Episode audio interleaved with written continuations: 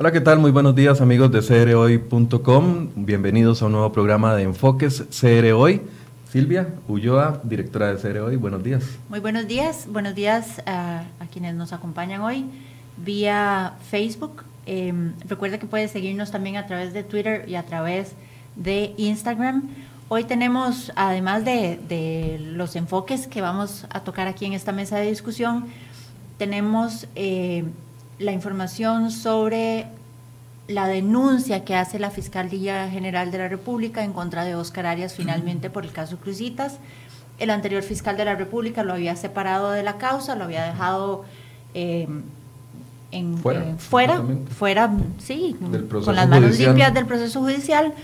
Y la fiscal Navas eh, en esa eh, trayectoria fuerte, impecable que ha mostrado hasta ahora, eh, prueba, me imagino que, recopila suficientes pruebas como para elevar el caso y acusarlo. Él, por supuesto, que dice que la acusación es precipitada, que no tiene sentido, pero bueno, es, es un proceso judicial que ya arranca eh, con uno de los grandes actores de, ese decreto. Y además traemos una información muy interesante de cómo la presidenta del Congreso ha manejado con muchísimo secretismo la información en torno a qué fue lo que pasó con el informe de la Procuraduría que eximía a Luis Guillermo Solís del tema del cemento chino, pero que además eh, evitó, por la forma en la que se tramitó, evitó que los diputados pudieran mandar, em, pudieran objetar ese, ese informe que lo dejaba eh, por fuera. Esas son algunas de las informaciones que tenemos hoy en crhoy.com y em, creo que es momento de presentar a nuestras invitadas. Claro, así es. Hoy vamos a tocar uno de los temas que también eh, nos genera mucha mucha necesidad de conocer qué se está haciendo, qué se ha hecho, cómo se ha hecho, porque el tema de la violencia contra las mujeres no cesa.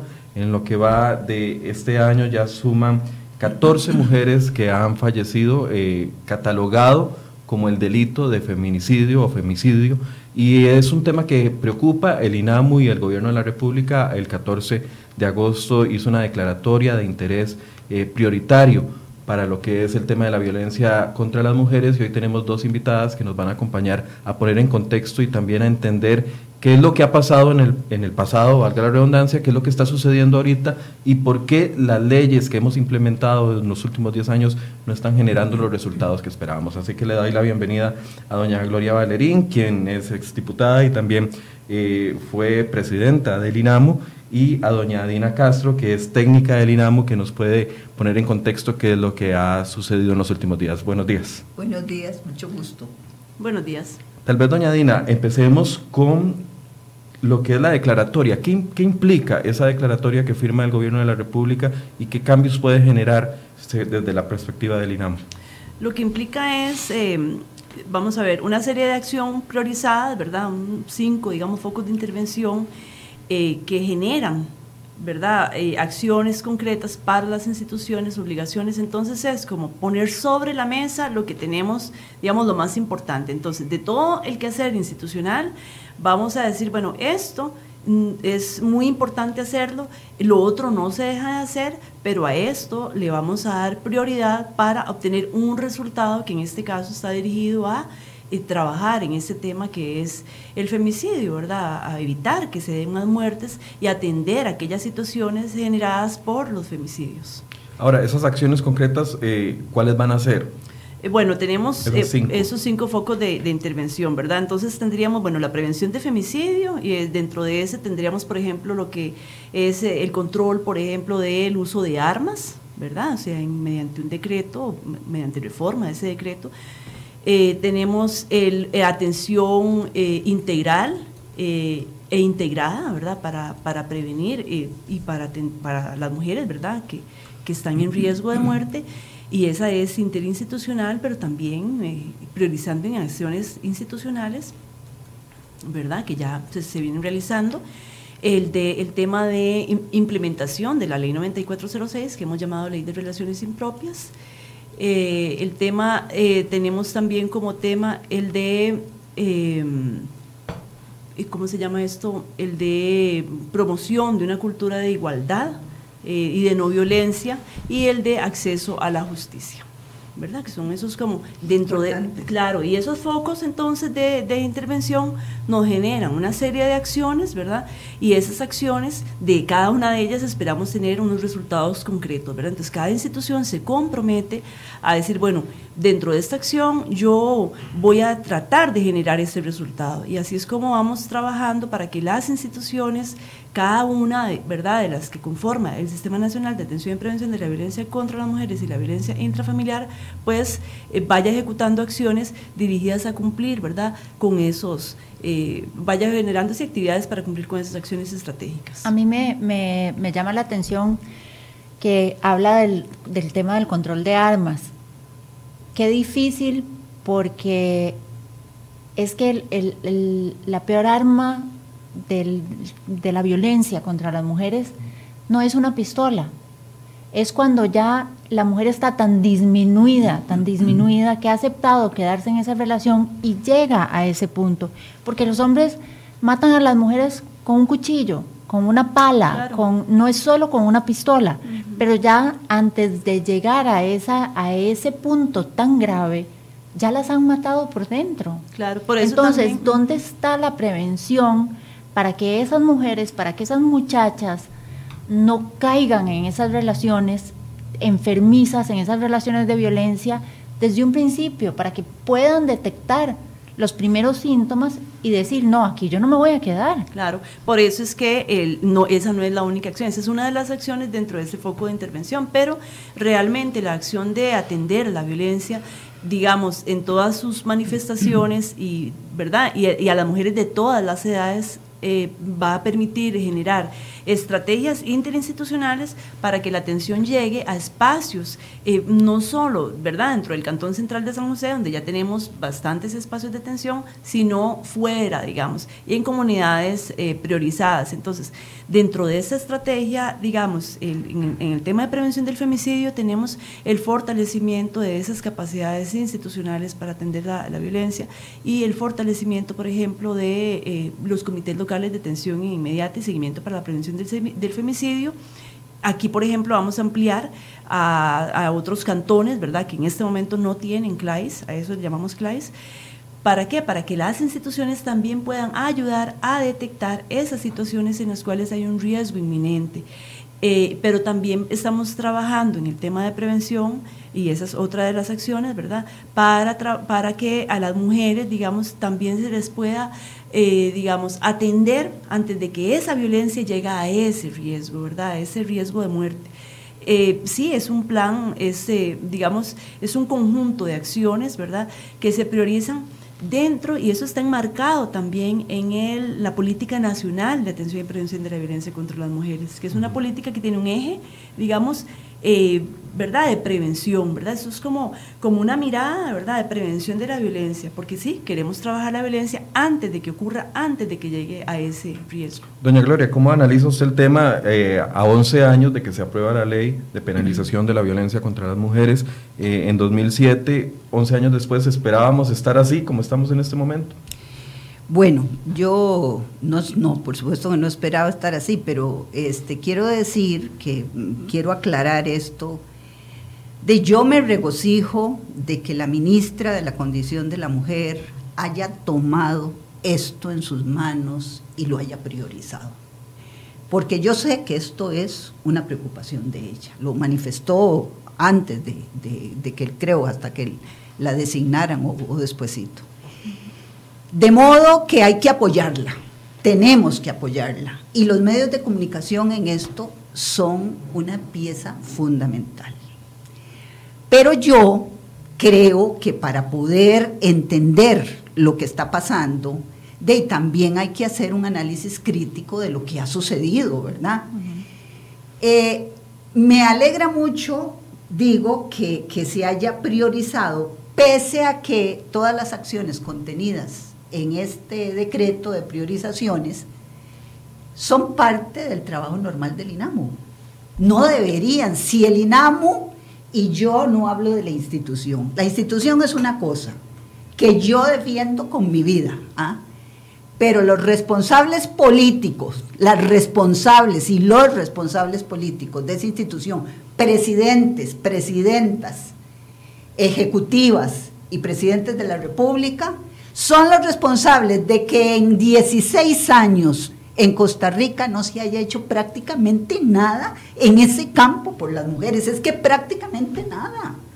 Es que hubo épocas en estos 16 años en que la cabeza del INAMU era una enemiga, de las mujeres. Y otras ineptas, incapaces que pusieron ahí, que no hicieron absolutamente nada. Las pusieron por llenar un, espacio, por llenar yo, por ejemplo, ¿cuál es mi reclamo? Un gran reclamo que yo le hago a Laura Chinchilla, a doña Laura, a quien respeto y quiero muchísimo también. ¿Cómo es posible que siendo ella mujer haya dejado el, INAMU en manos de, quien, de quienes lo dejó.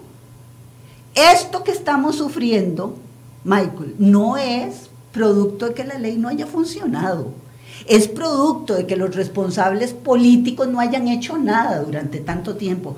Por eso me alegra mucho de que la actual ministra haya tomado de verdad acciones fuertes sobre esto. Yo espero, yo espero que ese apoyo que mostraron ayer en la firma de ese decreto, o el día que lo, firmaron, se mantenga. Porque si esta cosa va a ser como la norma técnica del aborto terapéutico, en cuanto choque con un voto de la reforma fiscal en el Congreso, esas acciones choquen con un diputado que no quiere, una diputada que no quiere a las mujeres, de don Carlos Alvarado la va a echar atrás. ¿verdad? Eso me preocupa mucho. Eso le iba a preguntar, porque no es solo el que doña Patricia Mora tenga toda la voluntad, que sabemos que la tiene, porque ha sido su línea y su discurso ha sido muy firme, lo ha mantenido a lo largo de, muchos años y ha hecho acciones para, para promover la, la, defensa de la mujer y la protección y el empoderamiento, pero es que no es solo ella, ella necesita el apoyo de toda la administración. Por supuesto, porque además este tema, y Adina lo sabe, y todas las mujeres que trabajamos en esto, y ustedes que han trabajado en esto, saben que esto necesita convicción, un verdadero compromiso con los derechos humanos de las mujeres. De modo que reforma fiscal o no, no vengan con el cuento de que no se puede hacer o no se puede aprobar o no se puede firmar, que hay que seguirle mandando lapiceros a don Carlos Alvarado a ver si firma algún día este, no se puede ceder en temas de derechos humanos de las mujeres. Las mujeres no somos cosas, somos personas. Ahora, hay un doble discurso por parte del gobierno. A la misma semana que está eh, promoviendo dar prioridad al tema de la violencia contra las mujeres, no firmar la norma técnica. Yo entiendo que eso es un acto de hipocresía. Me parece que eso es faltar a los compromisos que este señor adquirió en campaña política eso y muchas cosas. Ahora les, recordaba que cuando se intentó eh, este, legalizar un parto para las mujeres humano, digno, de Rodolfo Pisa se opuso. Quien ahora está de ministro en primera de la plana. Sí. Digo yo, bueno, Rodolfo es el que maneja el gobierno, este, él es el presidente, esa es la, la puritica verdad, aunque, aunque a alguno no, alguno no le guste que yo lo diga, pero lo cierto es que él es el que está a cargo de este país. Y don Carlos Alvarado debería, debería reparar un poquito en lo que dice este, el sondeo de universidad, del, del periódico Universidad, o del CIEP, a propósito de cómo los costarricenses y las costarricenses vemos esta gestión. Es que es preocupante. Vamos a escuchar por un minuto un testimonio de una eh, mujer que ha vivido en un círculo de violencia. La entrevistó nuestra compañera Angie Cantillo, la periodista, y ver qué posición tiene ella y qué, cómo analiza ella la, respuesta del Estado ante la necesidad eh, que ha vivido y el círculo de violencia que ha vivido. Veamos. Fue una relación de ocho años, como todo principio, todo súper bonito. Este, al tiempo, las agresiones empezaron desde que empezó él con el alcohol. Empezó a, a tomar y a tomar y a tomar, entonces este, de ya, ya empezaron las agresiones verbales. Y fue agresiones de todo tipo. Ya llegó el punto que fueron agresiones con golpes. Se veía muy normal. Al principio era como, perdónenme. Eh, ya después uno está bien, lo perdonaba. Eh, después empezaba otra vez con el mismo. Entonces, cada día era un poco más. Yo puse una denuncia y no fue a mí a la que me protegieron, digámoslo así. Yo pienso que en el momento que la mujer va y pone, interpone una demanda, una denuncia contra una persona agresora, este, deben de prestarle un poco más de atención. Porque gracias a Dios yo pude eh, salir de ese, de ese núcleo, de ese vínculo, eh, bien, con un poco de, de secuelas, pero eh, bien.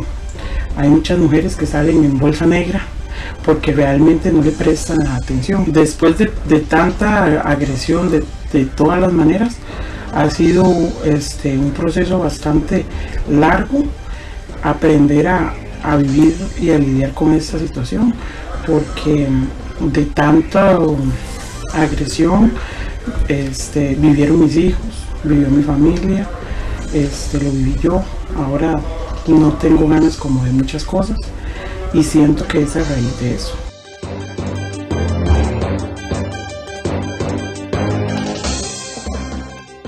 Gracias por seguir con Enfoque Cere hoy. Nos acompañan doña Gloria Valerín y doña Dina Castro, conocedoras más que reconocidas también del tema de la mujer y tratamos hoy el tema de la violencia contra las mujeres. Hablaba Michael antes de irnos a la pausa de cómo está funcionando el sistema.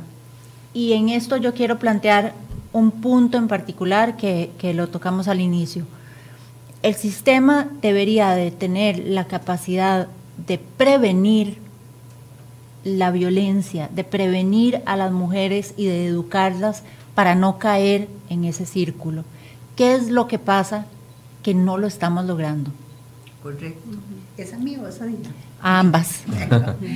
yo no sé si querés hablar. Bueno, yo, yo sí querría decir en ese punto que, vamos a ver, eh, las mujeres son las principales lamentablemente las que están poniendo el cuerpo en estas situaciones de violencia contra las mujeres, ¿verdad? o sea, y de una manera dramática. Este eh, porque muchas eh, que no, no, no, se cuentan, hay un subregistro de aquellas que quedan con incapacidades, ¿verdad?, de altísimos porcentajes, eh, incapacidades permanentes para, labores, para realizar sus labores cotidianas. Entonces, bueno, esas sumadas a las que, a las que lamentablemente mueren. Sin embargo, eh, se tiene que tener mucho cuidado al hacer una campaña para no hacer una campaña alarmista. Nosotros hemos tenido el resultado, digamos, de que cuando se hace una campaña, cuando se dice, bueno, este, qué sé yo, vaya, denuncie, o está pasando esto, o, no una campaña, digamos una nota, como cuando se difunde una nota de un femicidio, eso eh, muchas veces aumenta, digamos, la demanda de un servicio porque las mujeres se asustan porque están viviendo situaciones como las que se describen, ¿verdad? que sucedieron ahí. No, el tema no, el tema es que está bien, o sea, una puede atender a esa población, eso no, eso no es el, el problema. El problema es que está bien, las alarmamos, las, ubicamos en centros de atención y albergue, porque ese es un servicio que se da, el Estado lo, lo provee. ¿Qué hacemos para que eso no siga, para que ellas no se tengan que seguir escondiendo? Es trabajar también con los hombres, es trabajar también en campañas dirigidas a esa población. Pero entonces, ¿dónde está esa campaña, dónde está ese protocolo de educación en conjunto con el MEP, que hablábamos de la necesidad de un trabajo interinstitucional que que venga a educar a los niños Sí, se está haciendo. desde temprana edad para no caer en eso. Se está haciendo ahorita, ¿verdad? Yo sé que lo hacen. Eh, eh, el INAMU y antes de ser INAMU, este, el Centro Mujer y Familia hacía campañas ya en las escuelas. Yo no sé si eso se continúa. Sí. Pero se graduaban los chiquitos en esto y los papás y qué sé yo. A mí me parece que el problema es que hay reservas sobre la demanda de servicios que originan las campañas, porque las campañas no son malas, las hicimos en el pasado y fueron muy productivas. Cuando yo estuve en el INAMO, hicimos, no me acuerdo cuántas campañas medidas técnicamente, eso se, eso se hacía bajo el criterio técnico de las compañeras del INAMU. Ahí no se transgredía absolutamente nada. Y en ese tiempo había menos servicios, ¿verdad? Sí, sí este, porque el presupuesto era de 320 millones de colones, eso era lo que nos daban. Ustedes ahora tienen miles y miles de millones de colones. Yo 21 mil millones bueno, el presupuesto. Yo no sé cómo no tienen más servicios, porque ¿qué es lo que pasa? ¿Qué es lo que sucede?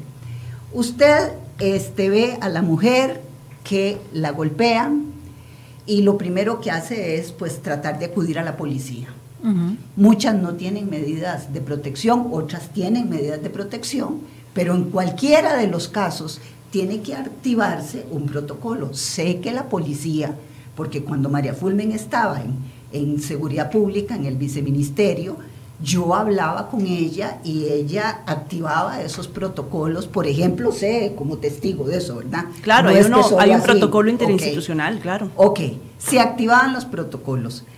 ¿Qué pasa? La mujer llega, este, pone la denuncia, muchas veces no tiene acompañamiento legal. ¿Cuánto he insistido yo en estos años en que el, el INAMU, una de las cosas que tiene que proveerle a las mujeres es servicios legales? Pero ahora tenemos. ¿qué?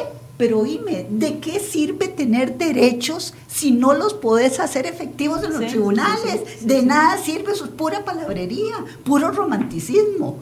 Entonces, hay que ayudar y acompañar a las mujeres. Yo hablo con muchas mujeres y ellas se quejan de que el INAMO no, les, no las atiende. Porque, por ejemplo, espérate, Dina, nada más.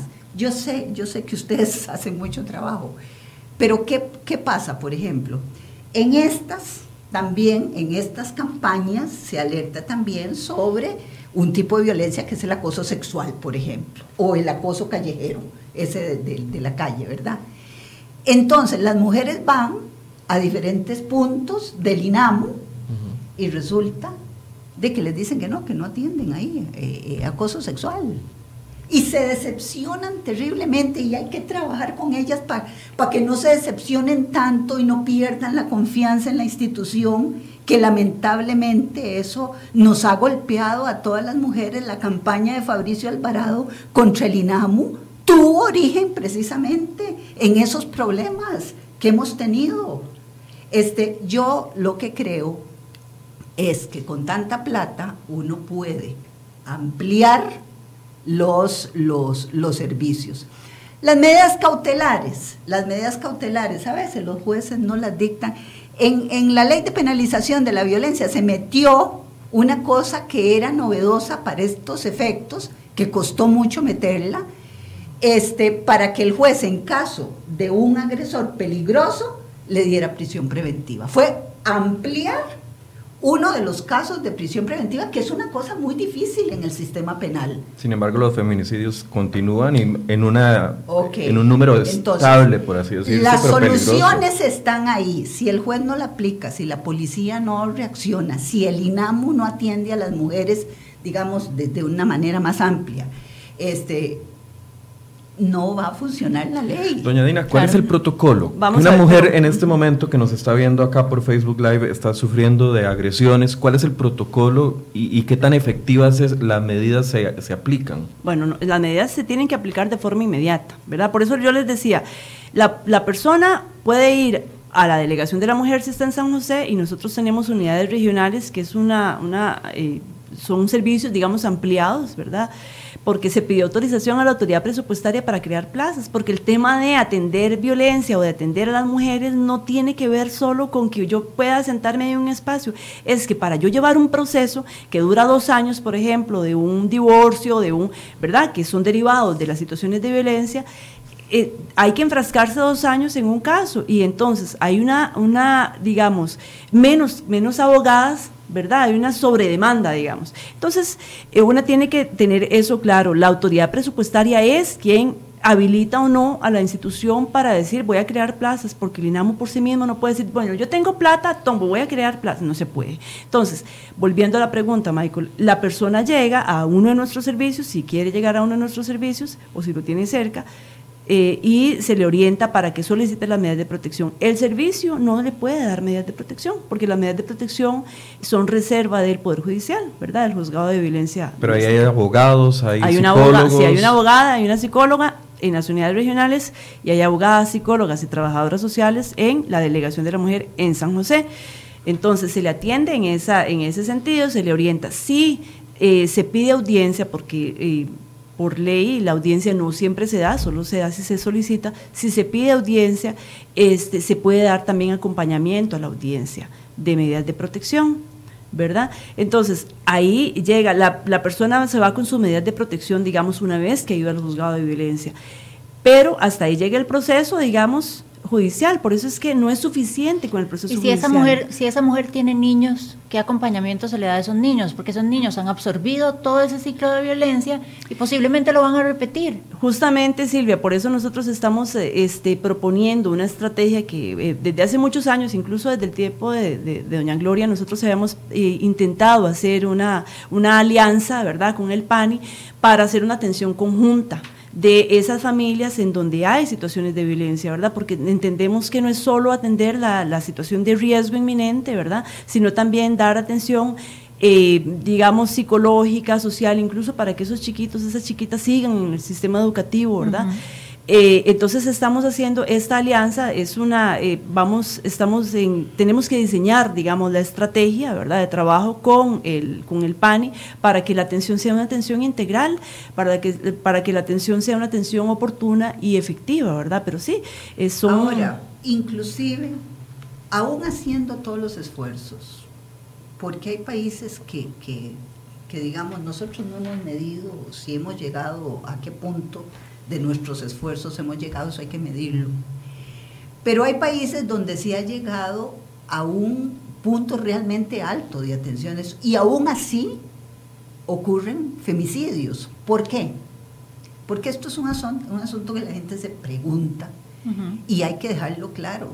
Es que la violencia contra las mujeres es consustancial, es parte de la esencia de este sistema para erradicar eso hay que cambiar el sistema patriarcal, el sistema machista.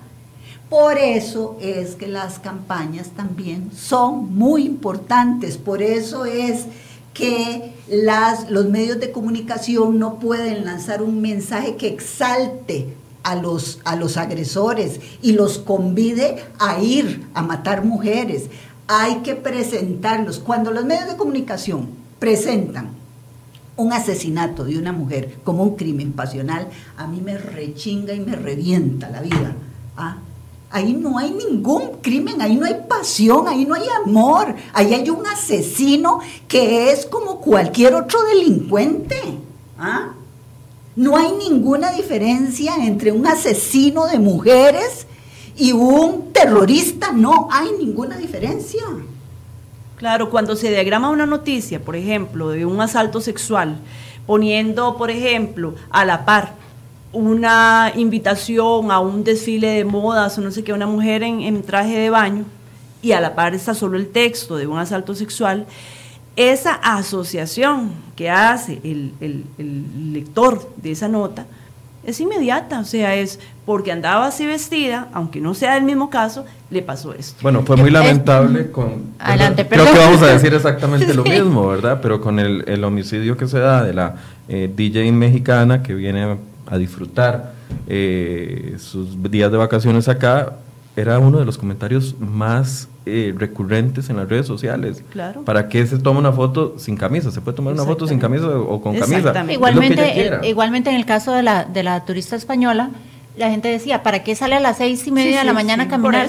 Por, Dios, yo tengo derecho a salir a caminar a la hora que a mí me dé la y gana. Tengo derecho a tener Y tengo derecho a salir, si quiero, en vestido, en pantalones, en shorts, en vestido de baño. Y nada debería de sucederme. ¿Por qué culpar a la víctima bueno, de eso? Porque ese es el sistema actuando. El sistema está fundado, en primer lugar, en que las mujeres somos malas desde el pecado original para acá, las mujeres somos malas. ¿ah? somos provocadoras. El sexo es malo, la sexualidad es mala y las provocadoras del sexo y la sexualidad somos las mujeres. Entonces las mujeres por definición somos malas.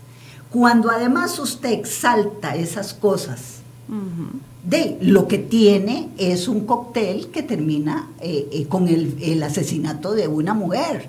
Por eso yo decía, hay que hacer, por supuesto, hay que hacer todo lo posible porque las medidas cautelares funcionen. Los jueces hay que vigilarlos para que actúen conforme a la ley. Y a la policía hay que vigilarla. ¿Para qué? Para que efectivamente metan a la cárcel al bicho ese, ¿ah? que, que, se brincó las medidas cautelares, que es un delito. Cuando usted se brinca una medida cautelar, cuando le respeta, usted comete un delito y tiene que ir preso porque además lo que está en juego es la vida no solo de la mujer, sino sus hijos también. Entonces, hay que vigilar el sistema para que funcione. Aún así, van a ocurrir femicidios porque es la violencia contra las mujeres es parte de este sistema.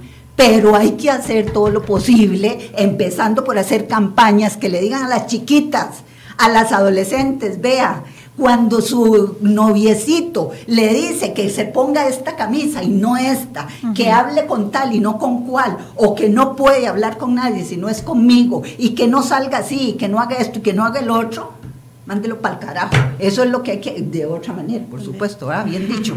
Este, pero eso es lo que hay que, eh, lo que hay que enseñarle a, las niñas. ese es un poco el punto en el que yo he insistido y voy a pecar de ser necia. Eso es prevención. Claro. eso es, abrirle los ojos a esas niñas y a esos niños también, de que esas cosas no son normales y no son correctas. Que, el, que querer no es poseer. Claro, No es minimizar, no es golpear. Eso no es querer. Bueno, eso es, que, hay que educarla para que Claro, hemos estado tratando desde hace muchos años, ¿verdad? hemos tratado de impulsar el, tema de trabajar con la violencia en el noviazgo. Por ejemplo, ahora también es una acción priorizada. ¿Por qué? Porque a veces, aunque al INAMO le corresponde, ¿verdad?, liderar las acciones, este, las instituciones tienen que hacer lo propio para, en de su seno, ¿verdad?, sacar los eh, recursos, sacar a la población, es decir, poner a disposición para que el trabajo se pueda hacer. Entonces, ahora estamos con el tema de eh, prevención de la violencia con, y con quién, no con muchachas de 15 años, porque esas chiquitas ya, ya, iniciaron relaciones de noviazgo desde los 11, con chiquitas desde la escuela, ¿verdad? No para decirles cómo tiene que ser el novio, es para trabajar en el tema de las relaciones interpersonales. ¿Vienen campañas de prevención, doña Dina? Sí, sí. Todavía, digamos, nosotros, y eso como parte de las acciones eh, ordinarias de las instituciones, porque como les decía al principio, esta, estas acciones priorizadas enmarcadas en este decreto son parte, digamos, de la gran la política nacional que el Estado diseñó para los próximos 15 años, ¿verdad? 2017-2032.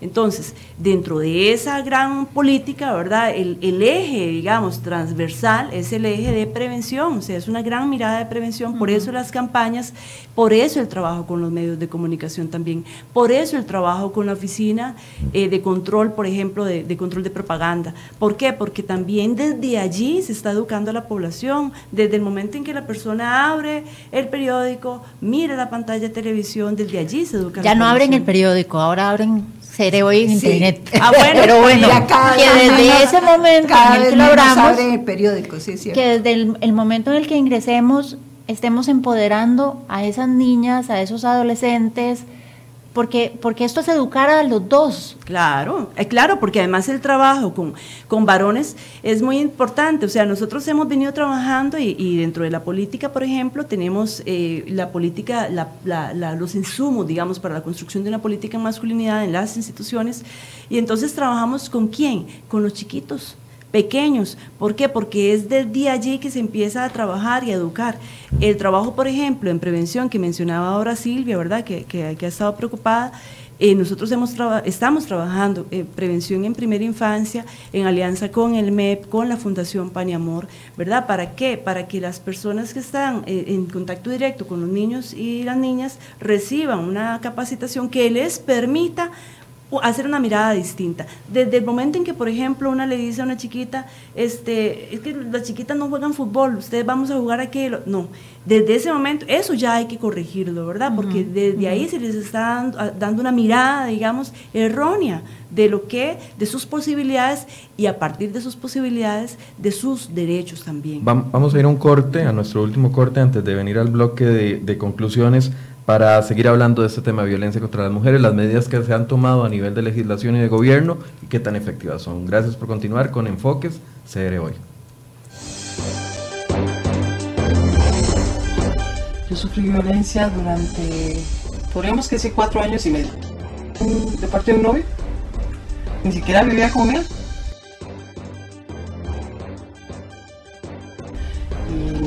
Y, y vivía diferentes tipos. O sea, violencia física, donde me ahorcaba. Cuando ya estaba, cuando ya el hombre estaba viendo que yo prácticamente ya casi no respiraba, entonces me soltaba. O me llevaba en el carro y me decía, la voy a ir a matar, y me llevaba, se iba contravía y, cosas así. Si usted me deja, yo la mato. Eh, y también la, la parte que no se quita, ¿verdad? Que es la parte psicológica, donde le hacen ver a uno, usted está muy fea, si solamente yo lo voy a volver a ver, agradezca que yo estoy con usted y cosas así. Y en ese momento yo estaría muerta porque en realidad él fue el que me dejó a mí. Posiblemente yo no hubiera tenido las agallas de salir de él. Cuesta mucho salir de un, de un círculo de violencia. En ese momento lo único que hacía era andar con, con cuellos de tortuga para que no se vieran las marcas de los dedos donde me tenía asfixiado. Yo duré dos años y medio para recuperarme de, esa situación. Una vez que él me abandonó, siento sí que hay que educar más a las mujeres, pero desde pequeñas, desde pequeñas, e, e indicarles de, que la mínima, o sea, la mínima, o sea, solo una vez, solo una vez tiene que permitir uno que un hombre le levante la mano. O solo una vez tiene que permitir uno que un hombre le, le trate mal.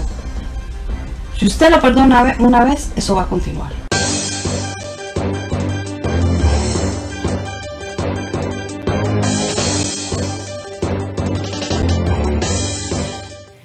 Gracias por continuar con Enfoque CR hoy. Estamos aquí con doña Adina Castro de Rinamu y doña Gloria Valerín, reconocida por eh, su capacidad y su conocimiento en el tema de la mujer. Quiero leerles un comentario eh, que nos deja una, seguidora de CR Hoy, donde dice que ella como madre se acerca al liceo donde su hija estudia a denunciar que el novio de, de su hijita la agrede. Y en el liceo le dicen que no pueden hacer nada, que eso es responsabilidad de los padres y que lo deben atender en la casa. Entonces tenemos un problema de falta de comunicación con las instituciones que velan por, por los niños y los adolescentes porque esos, esos educadores no están preparados para atender esos casos. Claro, pero le voy a decir, este, realmente el MEP viene haciendo esfuerzos para capacitar al personal, para que el personal reciba ese tipo de denuncias y las traslade a donde corresponde. Yo, por ejemplo, le cuento que hace unos días, contrario censo, eh, recibí la llamada de una maestra de escuela primaria eh, y ella me dice, este, mire, yo eh, acabo de recibir un mensaje eh, por, por vía de teléfono de una mamá, de un alumno que es alumno nuevo en la escuela relativamente, me dice, pero ella me dice que está en una situación de violencia y yo necesito acudir a alguien y les digo a ustedes. Entonces, sí, ¿verdad? Hay respuestas y respuestas.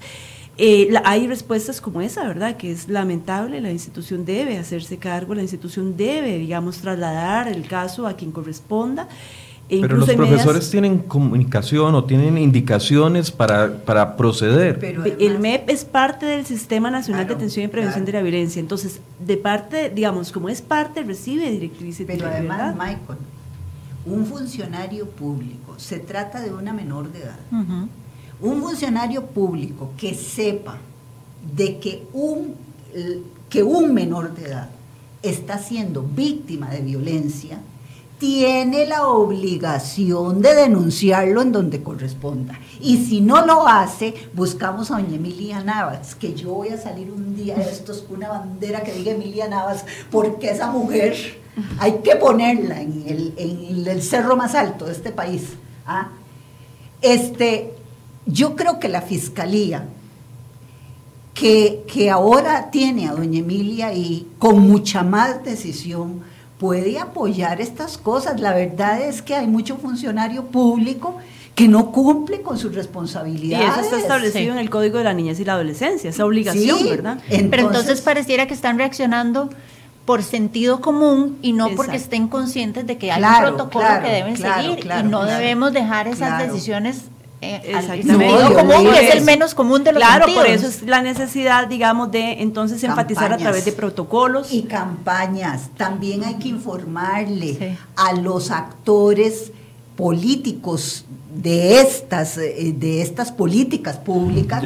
¿Qué es lo que tienen que hacer? Llegó la hora de cambiar la estrategia en la lucha contra la violencia contra las mujeres, viendo que los resultados que nos han dado en los últimos tiempos no son los adecuados. Tal vez un minuto cada uno. Bueno, yo creo que la estrategia que hemos elegido últimamente, ¿verdad? que es la de priorizar acciones, es buena. Yo creo que tendremos que probarla porque antes no se ha hecho, ¿verdad? Agarrar un conjunto de acciones y decir, ok, vamos a ponerlas sobre la mesa, porque si bien se supone que son acciones ordinarias, la mayoría de ellas, hay algunas novedosas, pero se supone que son acciones ordinarias, bueno, pero tenemos que realmente darles un impulso realmente este, llamar a los jerarcas y decirles, mire, sobre estos puntos vamos a trabajar con AINCO. ¿verdad? Entonces yo creo que la estrategia, esta última estrategia o esta más reciente, está buena, habría que probarla a unos meses para ver, porque además esta, esta directriz tiene, o este, este decreto tiene eh, un periodo, digamos, dentro del cual se supone que se deben realizar todas estas acciones, y entonces, bueno, habría que probarla. Ahora, yo me planteo, perdón, antes de darle el minuto a doña Gloria, a mí eh, mi jefe, Silvia, no me tiene que mandar una directriz diciendo que mi prioridad es hacer periodismo.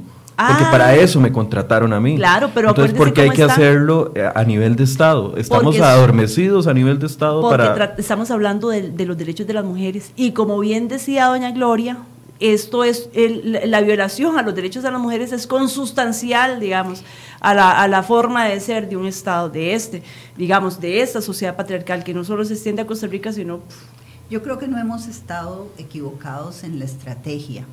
La estrategia fija metas, objetivos clave que alcanzar y lo que todos queremos es acabar con esta barbaridad. Entonces yo creo que el problema no es de estrategia, el problema es de cómo se hacen las cosas y cómo se responsabiliza o no se responsabiliza a las, a las personas que tienen el deber. negligentes. ¿ah?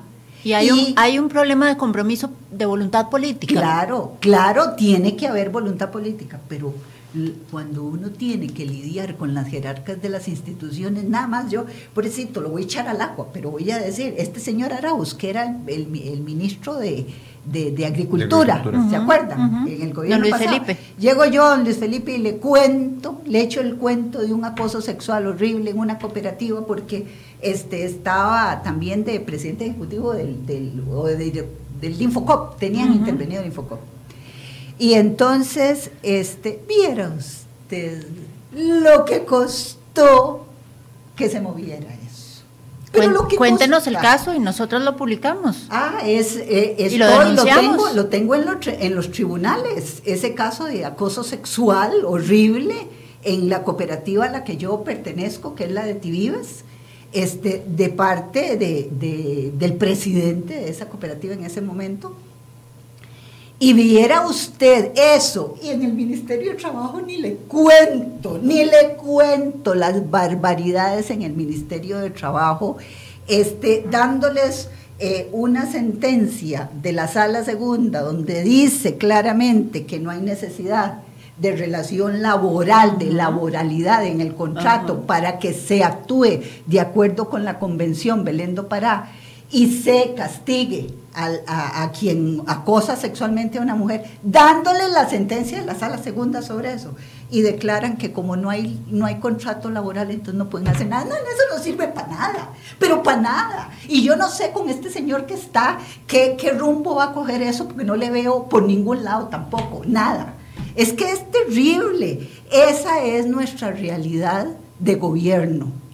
Por eso uno no puede separar estas cosas de, de, una, de, un, un, análisis general sobre lo que pasa en el gobierno. Esto depende de que haya convicción sobre que atacar la violencia contra las mujeres no es solo la firma de un decreto que prioriza acciones, sino de que al viejo o a la vieja que no quiera hacer lo que tiene que hacer en la institución lo echen, lo quiten por negligente y por irresponsable. Eso es, es esa determinación, ¿verdad? Algunos de los comentarios que estoy viendo aquí en, en la transmisión que estamos haciendo en Facebook Live apoya el hecho de la educación, pero también reflejan de que no hay un concepto claro de lo que es el machismo. Está tan impregnado en todos los aspectos de la sociedad que a veces actos machistas que algunos cometemos no sabemos que, está, que estamos cometiendo. Nosotras mismas nos pasa claro, eso. Bueno, justamente el,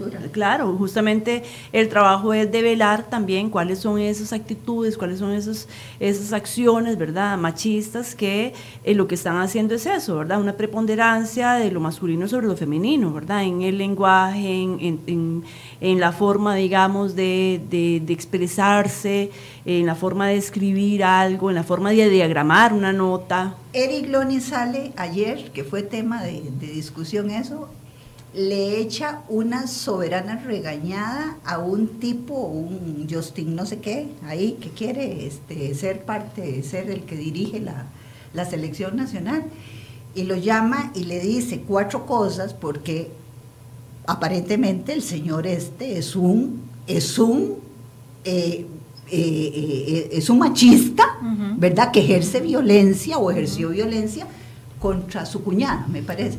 Y el que se va, el Lonis, y eso, el otro eso, le iba, eso le iba a comentar. ¿Qué pasa en este país? Por eso le iba a comentar. Eric Yo voy a hacer una marcha a favor de Lonis. Eric ¿Ah? Lonis sale y denuncia. A ver, él no sale y denuncia.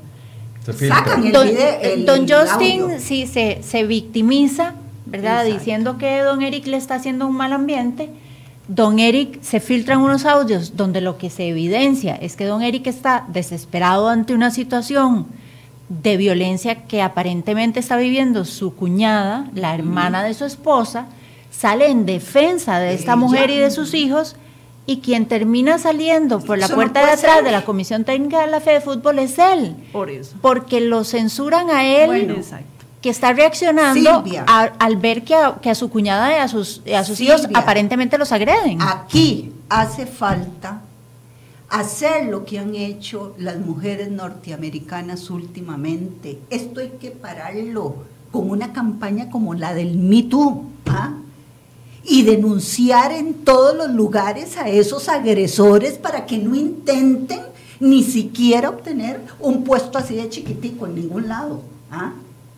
y al que no acuda a ese llamado también señalarlo porque es cómplice. Bueno, aquí nos plantean, ¿son efectivas las campañas? Claro. Sí. Sí, sí, sí. Las campañas son efectivas. Tiene, uno no puede decir que de una campaña vamos a erradicar la violencia, pero eh, contribuye mucho. Así como lo otro que estamos denunciando, que es eh, las notas que, que ubican, siguen ubicando a las mujeres en roles eh, tradicionales, estereotipados, ¿verdad? Perjudican, lo otro beneficia. Sí, aquí es, es muy, es lamentable, ¿verdad? Porque uno ve, por ejemplo, comentarios como no tienen nada más que hacer estas viejas vagas. Bueno, em, Silvia, pero te voy a decir una cosa. Feminazis, eso es un término muy común. Sí, pero yo te voy a decir una cosa. A esos o esas, creo que son más esos que esas, que dicen esas cosas, yo debo agradecerles una cosa. Lo que a mí realmente me preocuparía es que gente de ese tipo me apoyara. Ese día yo tengo que decir, ¿qué habrás dicho, vieja imbécil, que te aplaude esa canalla? Entonces, perfecto, que nos odien, me encanta, me encanta. Ahora, no quiero el favor de ninguna persona que acepte y se dirija a las mujeres con violencia. No lo acepto, no lo quiero. Tal vez vamos eh, cerrando con un mensaje final de cada una desde su perspectiva. ¿Qué tiene que suceder en los próximos meses para que la estadística de este año no sobrepase la del año anterior, doña Adina? Bueno, eh, lo que tendría que suceder es que podamos realmente eh, poner en práctica todas estas medidas que se han diseñado, ¿verdad? Medidas, acciones prioritarias. Este, y dentro de eso, en, ese, en ese foco tan grande que es el de promoción de una cultura de igualdad, ¿verdad? Y de no violencia, todas esas medidas también que se han diseñado ahí. ¿Por qué? Porque eso es lo que va a contribuir a que realmente la gente se concientice y a que sepa que independientemente de que la compañera, la esposa, ya no quiera vivir con él, no es un motivo, digamos, ni para, para agredirla de ninguna forma, ni patrimonialmente, pero mucho menos eh, físicamente, ¿verdad? entonces cuando exista esa conciencia y cuando los, los medios digan, sí, no, no, alto, usted no tiene por qué decirle nada a ella, ahí es cuando vamos a decir, ay, mira, tuvimos éxito. Doña Gloria. Yo creo que nosotros, eh, desde el INAMU y desde la administración pública, deben conducirse como están planteándolo Adina. Yo creo que desde la sociedad civil, desde los medios de comunicación, es importantísimo darle seguimiento y ver que cumplan. Y si no cumplen, denunciarlos. Hacer este tipo de, encuentros, eh, este, de discusiones y denunciarlos, porque si no, de ahí es, es un, ¿verdad? Es un saludo a la bandera. Bien, bueno, ha sido un tema que muy interesante desde mi punto de vista y como nos ha sucedido Silvia en los últimos dos días, cada se nos queda corto el tiempo. Se nos queda corto el tiempo, pero cada vez que tocamos un tema de este nivel de sensibilidad o como fue el tema de los migrantes, eh, vemos que las reacciones en redes no son las que uno esperaría, por parte de, las personas que lo comentan, pero bueno, es parte de ese ejercicio democrático de, dar y de recibir opinión. Correcto. Uno, uno esperaría que a estas alturas del siglo XXI la gente tuviera más conciencia de los derechos que tenemos porque somos personas, no porque somos mujeres o somos hombres. Yo les agradezco muchísimo su participación aquí en esta mesa de Enfoque Cere hoy. Esperamos de verdad que eh, haya sido de provecho para quienes nos han acompañado a lo largo de esta hora y sin duda nos quedan muchas aristas por, por tocar en este tema. Esperamos tenerlas aquí de nuevo. Gracias. Y muchísimas gracias. Muchas gracias, a quienes nos han acompañado. Gracias a ustedes, Silvia. Ustedes marcan una diferencia ya en este país en muchas cosas. Así es que sigan adelante. Bien, muchísimas gracias. Mañana tendremos un programa más de Enfoque CR hoy a partir de las 9 de la mañana. Les esperamos.